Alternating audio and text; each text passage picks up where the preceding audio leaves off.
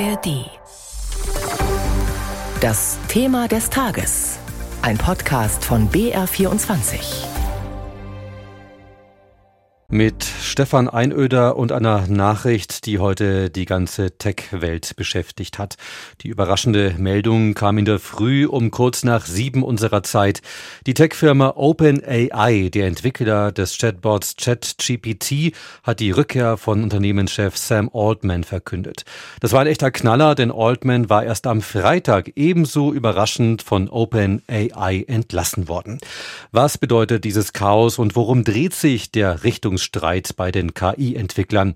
Dazu hören wir gleich Einschätzungen von unserem Fachmann hier bei uns im Haus. Aber zunächst erzählt uns unsere Korrespondentin in Los Angeles, Katharina Wilhelm, noch einmal, wie die ganze Geschichte abgelaufen ist. Sam Altman is returning to the company as CEO less than a week after being fired by the board of directors. Es dürfte wohl das größte Hin und Her der Tech-Welt in diesem Jahr sein. Freitag kündigte der Verwaltungsrat von OpenAI überraschend Geschäftsführer Sam Altman. Wenige Tage und wohl viele Diskussionen später kehrt er zurück. Aber der Reihe nach. Am Freitag entzog der OpenAI-Verwaltungsrat Sam Altman das Vertrauen. Der 38-Jährige sei in seiner Kommunikation mit dem Verwaltungsrat nicht immer ehrlich gewesen, hieß es in einer Stellungnahme. Man habe kein Vertrauen mehr in Altmans Fähigkeit, OpenAI weiter zu leiten. Hintergrund für die Krise an der Spitze ist offenbar ein Streit über die Ausrichtung der KI-Firma. OpenAI wurde 2015 von einigen KI- und IT-Experten, darunter auch Elon Musk und Peter Thiel, gegründet und sei in seiner Idee ziemlich einzigartig für das Silicon Valley, sagt Tech-Reporterin Kate Clark im Radionetzwerk NPR. Basically, OpenAI is run by a non-profit. Grundsätzlich wird OpenAI von einer gemeinnützigen Organisation betrieben. Diese gemeinnützige Organisation hat eine gewinnorientierte Tochtergesellschaft. Diese Tochtergesellschaft hat mehr als 10 Milliarden US-Dollar von Investoren eingesammelt, hauptsächlich von Microsoft, aber auch von anderen Risikokapitalfirmen. Sie begrenzen tatsächlich die Gewinne, die Anleger aus dem Unternehmen erzielen können. Dies soll sicherstellen, dass sie nicht den Gewinn, sondern die Sicherheit in den Vordergrund stellen. Einige Mitarbeiter des Führungsteams waren offenbar der Meinung, dass Altman die Software mit künstlicher Intelligenz zu schnell und mit einem zu kommerziellen Ansatz auf den Markt bringen wolle. Dies hatte für Querelen gesorgt, bis hin zur Entlassung Altmans. Doch die meisten Mitarbeiter standen hinter Altman, drohten ebenfalls die Firma zu verlassen. Dies hätte vermutlich das Ende von OpenAI besiegelt. Die Mitarbeitenden hätten möglicherweise zu Microsoft, dem größten Investor, wechseln können, so wie es Altman vorhatte. Nun kehrt Altman zurück und damit wird auch der Vorstand ausgewechselt, hieß es bereits in einer Mitteilung über X, ehemals Twitter. Ein Schritt, über den man in den vergangenen Tagen schon spekuliert hatte.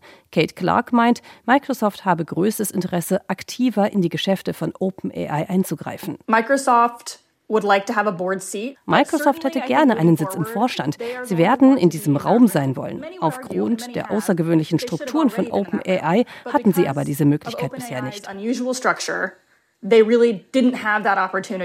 Was der Schritt und die Neuordnung des Verwaltungsrates für die Richtung der Firma aussagt, bleibt abzuwarten.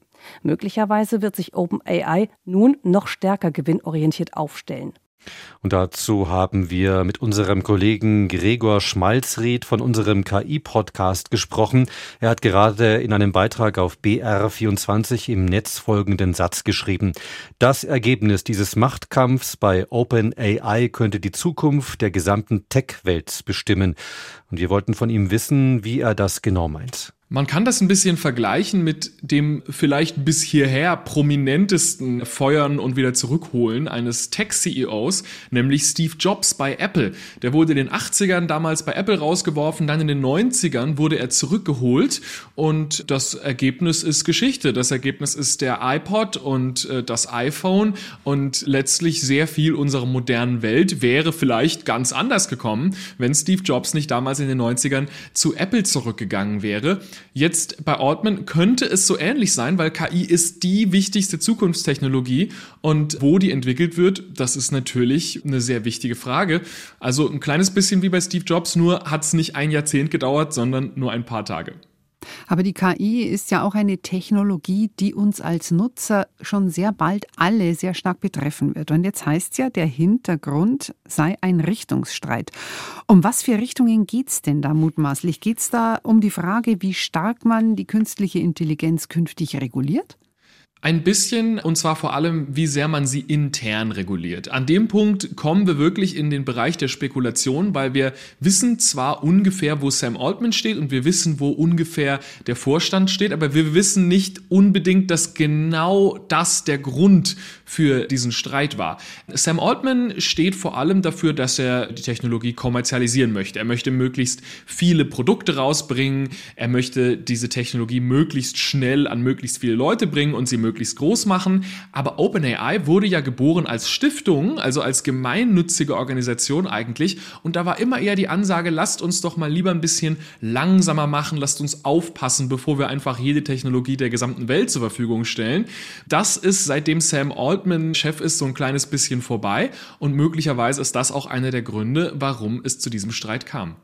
Und geht es dabei vielleicht doch auch sehr stark ums Geld, weil für diese Rechnerleistungen, die man für diese Entwicklung von KI braucht und für die ganze Forschung und Entwicklung, braucht es ja erhebliche Summen. Was für Geldströme sind denn da im Hintergrund am Wirken? Wer sind die Hauptgeldgeber und wo wollen die jeweils hin?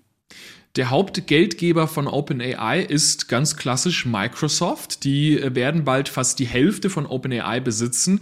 Und es ist kein Geheimnis, dass Satya Nadella, der äh, Chef von Microsoft, überhaupt nicht glücklich war über diese Nachricht, dass Sam Altman rausgeschmissen wurde. Nicht aber einfach nur über diese Nachricht, sondern auch darüber, dass er mit dem Rest der Welt das Ganze erfahren hat. Also ich glaube, eine Minute bevor die Pressemitteilung rausging, wurde Microsoft darüber informiert. Und wenn Microsoft da ein paar Dutzend Milliarden in diese Firma rein investiert. Natürlich haben die dann ein gewisses Interesse daran, zu verstehen, was da genau passiert und hatten ziemlich Angst, dass auf einmal ihr ganzes Investment flöten geht. Deswegen haben sie ja auch sehr schnell Sam Altman und anderen OpenAI-Mitarbeitern angeboten, einfach zu ihnen rüberzukommen, wenn sich dieser Streit nicht lösen lässt. Jetzt ist Altman zurück und es scheint, als hätte er erstmal für seine Vision den Rückhalt.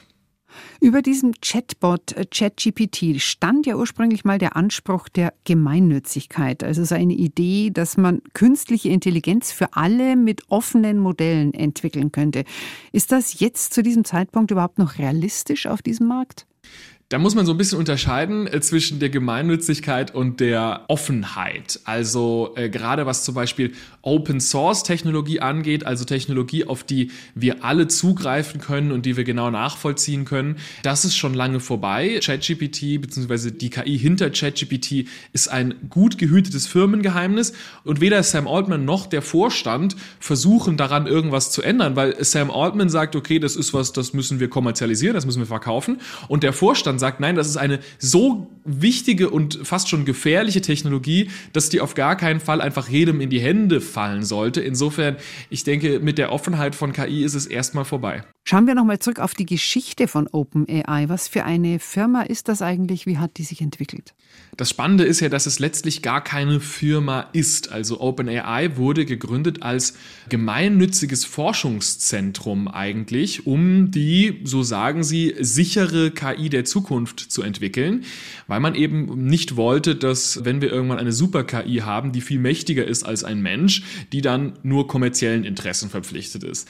Dann ist es aber so, dass KI-Entwicklung sehr teuer ist. Und auf einmal kam Microsoft vor die Tür und hat gesagt, übrigens, wir geben euch ein paar Dutzend Milliarden, wenn ihr das weiterentwickeln wollt. Und auf einmal wurden diese ideologischen äh, Pfeiler so ein bisschen aufgeweicht. Und dann hieß es, ach, ein bisschen Profit ist doch in Ordnung. Und es könnte gut sein, dass wir in ein paar Tagen wieder die nächste Weichenstellung sehen werden für einen noch kommerzielleren Arm von OpenAI, jetzt wo Sam Altman wieder an Bord ist. Einschätzungen von unserem Netzexperten Gregor Schmalzried waren das zu den chaotischen Entwicklungen bei OpenAI. Das Interview hat Sabine Strasser geführt.